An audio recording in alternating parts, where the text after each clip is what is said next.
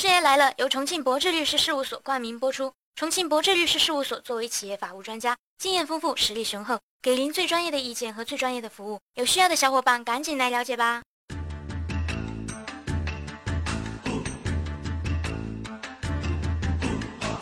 大家好，师爷又来了。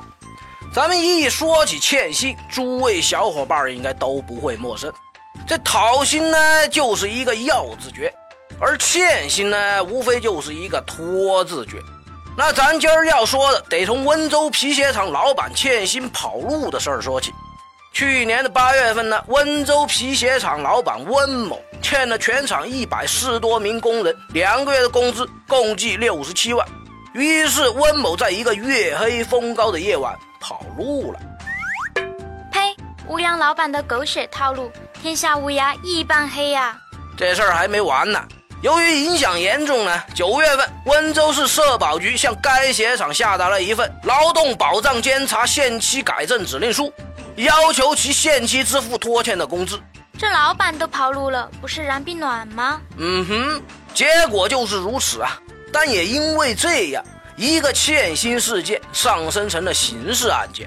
随后没多久，温某被抓获，除了要把拖欠的薪资补上外，还因为拒不支付劳动报酬罪，被判处一年零六个月的有期徒刑呐！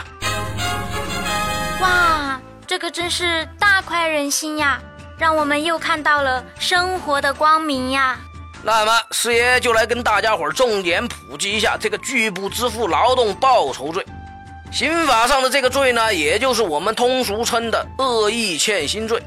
按照我国刑法第二百七十六条的规定。是指以转移财产、逃利等方法逃避支付劳动者的劳动报酬，或者有能力支付而不支付，数额较大，经政府有关部门责令支付仍不支付的行为。视野里绕了这么长串概念，能不能讲重点呀？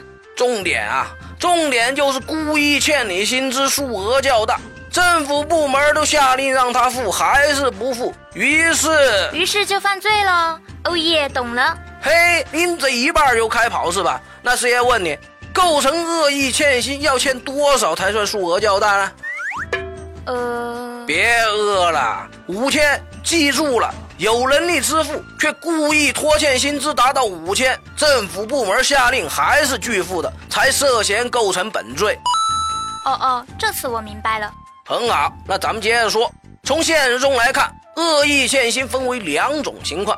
一种呢，就是对方明确表示就是不给你钱，老王是吧？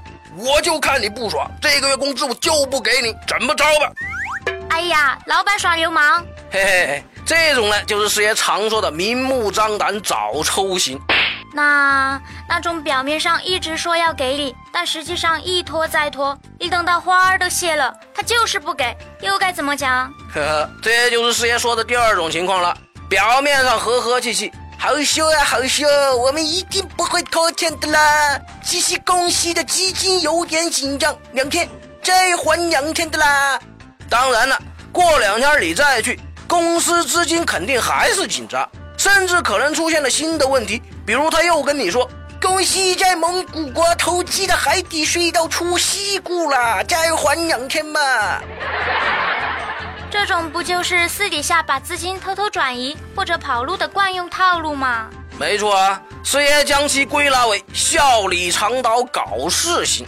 所以这两种情况，只要拖欠工资达到一个月以上的，都是可以构成恶意欠薪罪的。当然。此时呢，距离犯罪还有一步之遥。有没有搞错啊？都这么过分了，还差？那就是经政府有关部门责令支付，仍然拒不支付的情形。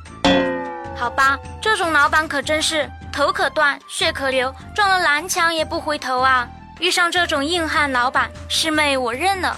别呀，要知道恶意欠薪的最高刑期可达到七年呢。有的是机会让他哭着求你呢。嗯嗯，欠薪是咱们社会中常见的畸形现象，有很多讨薪者对此无能为力，很多欠薪者也是无法无天。今天师爷给大伙儿聊了下恶意欠薪的几点认知，目的就是希望大家能重新认识欠薪这个行为，凡事都得有个度，当超过这个度的时候，就休怪法不容情了。不信有侥幸心理要以身试法，那行，咱骑驴看唱本，走着瞧。事业来了，用最最通俗、幽默的方式给大家讲解法律小知识，提供法律小方法。有问题的小伙伴欢迎来跟师爷交流，我们会在第一时间根据专业人士的意见，给你最轻松易懂的答复。还有要记得打赏哦，谢谢大家。